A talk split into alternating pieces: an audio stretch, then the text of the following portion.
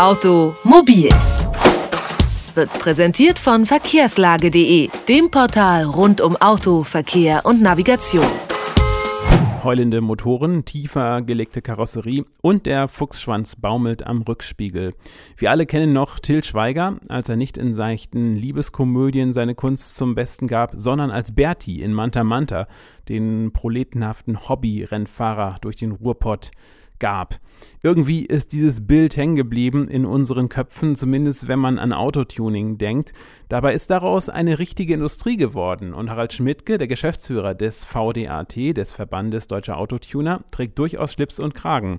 Mit ihm wollen wir über das Phänomen Autotuning sprechen. Was gilt es zu beachten und wer ist überhaupt der klassische Autotuner? Fragen wir ihn am besten gleich selbst. Ich begrüße Harald Schmidtke am Telefon. Schönen guten Tag. Schönen guten Tag, guten Morgen.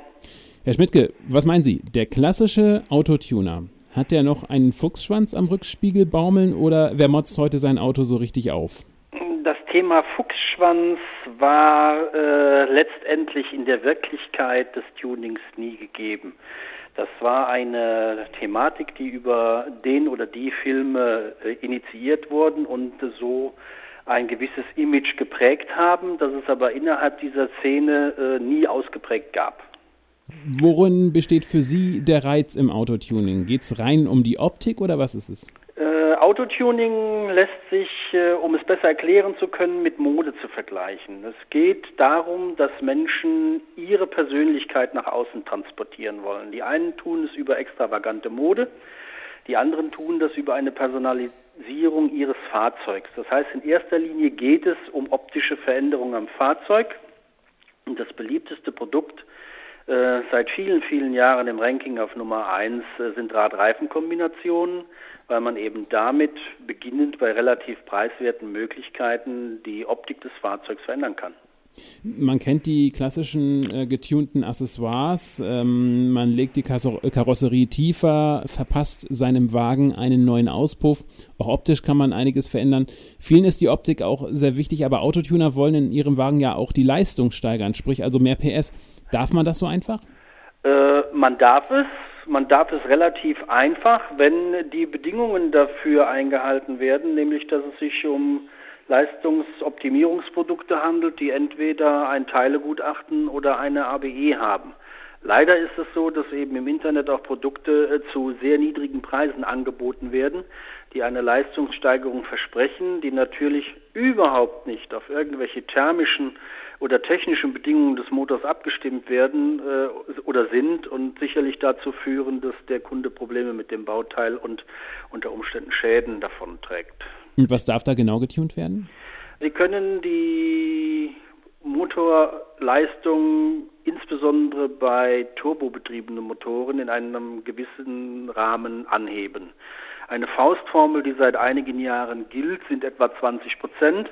Bei Euro 5, Euro 6 Fahrzeugen ist diese Ausbeute nicht immer zwingend äh, zu erreichen, weil wir die professionellen Tuner ganz einfach Rücksicht nehmen auf konstruktive Themen des Motors, auf thermische Bedingungen äh, und wir überreizen nicht die Leistungsgrenze. Und wenn Sie dann eben Produkte gegenüberstellen, die im Internet äh, für Dieselturbomotoren ab, was weiß ich, 30 Euro zu bekommen sind, dann dürfen Sie davon ausgehen, dass sich bei diesen Produkten niemand Gedanken gemacht hat, was anschließend mit dem Motor passiert. Wir müssen Produkte machen, die geprüft sind, die die Geräuschvorschriften als auch die Abgasnormen einhalten. Und dann sind sie auch qualitativ und von der Dauerhaltbarkeit mit solchen Produkten auf der sicheren Seite. Tuning kann sich sehr nah am rechtlichen Rahmen und darüber hinaus bewegen. Ähm, wie groß ist das Problem von illegalen Schraubereien? Die Thematik ist da. Wir können aber sagen, dass mit Sicherheit 90 Prozent der Leute legal fahren möchten und auch ohne Stress in eine Polizeikontrolle oder in eine Hauptuntersuchung kommen wollen. Thema ist, dass bezogen auf die Regelungen, die wir hier in Deutschland für die sogenannte Veränderung von im Verkehr befindlichen Fahrzeugen haben und dass manche leider mit dem Schrauben beginnen, bevor sie sich damit auseinandergesetzt haben. Ein Teil passiert also auch Unwissenheit, aber das alte Sprichwort ist eben, Unwissenheit schützt vor Strafe nicht. Deswegen können wir jedem nur empfehlen, sich äh, über den VDAT oder die angegliederte Initiative Tune It Safe über das zu informieren, was man darf, was man eintragungsfrei darf und äh, wo man darauf achten muss, dass die Produkte eben Zulassungspapiere besitzen. Kann das auch gefährlich werden, wenn ich da am Motor rumschraube, unwissentlich etc.? Äh, gefährlich in diese Richtung, wenn Sie am Motor rumschrauben, äh, geht es eben in den wirtschaftlichen Bereich. Ein Motorschaden kann eben dazu führen, dass es zu einem kapitalen Schaden kommt und dann äh, sind durchaus einige tausend Euro platt gemacht.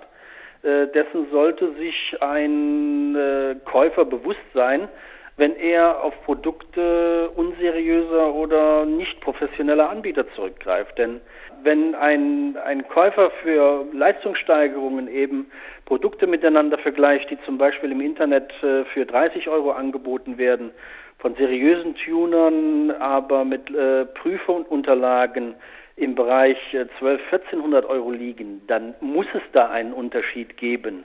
Der liegt nicht nur im Image der Marke, sondern der liegt ganz auch einfach technisch begründet.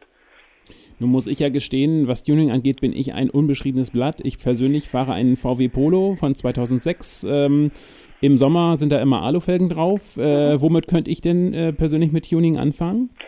Das äh, hängt von ihrer Neigung ab. Mhm. Dass da Alufelgen drauf sind, ist schon mal gut. Noch besser wäre es eben, wenn es äh, Räder von Zubehöranbietern sind. Die Thematik ist aber so, dass äh, die Art und Weise des Tuning sehr individuell ist und auch die Altersschicht äh, nicht fest einzugrenzen ist. Wir haben selbstverständlich äh, die junge Generation, 18 bis 25 Jahre alt, die wir die Do-it-yourselfer nennen. Das heißt, die kaufen sich Ware im Karton, lassen sie lackieren, bauen sie selbst an oder eben in der Clubszene einbauen. Dann kommt so etwas der Kinder- und Karriereknick und äh, ab Mitte, Ende 30 kann man sagen, kommen die begeisterten Autoenthusiasten zurück, kaufen äh, unter Umständen die Teile nach wie vor im Karton, lassen dann aber professionell von Werkstätten anbauen oder kaufen sich bei Tunern äh, komplett umgerüstete Fahrzeuge. Also die Bandbreite äh, derer, die tunen oder ihr Auto individualisieren wollen, ist definitiv von 18 bis 80. Also, da falle ich auch runter. Ähm, werde ich mir mal überlegen. Autotuning für Anfänger. Tipps dazu von Harald Schmidt gewann das. Er ist der Geschäftsführer vom VDAT, vom Verband Deutscher Autotuner. Ich danke Ihnen ganz herzlich für das Gespräch. Hat mich gefreut. Danke. Automobil. Jede Woche. Präsentiert von verkehrslage.de.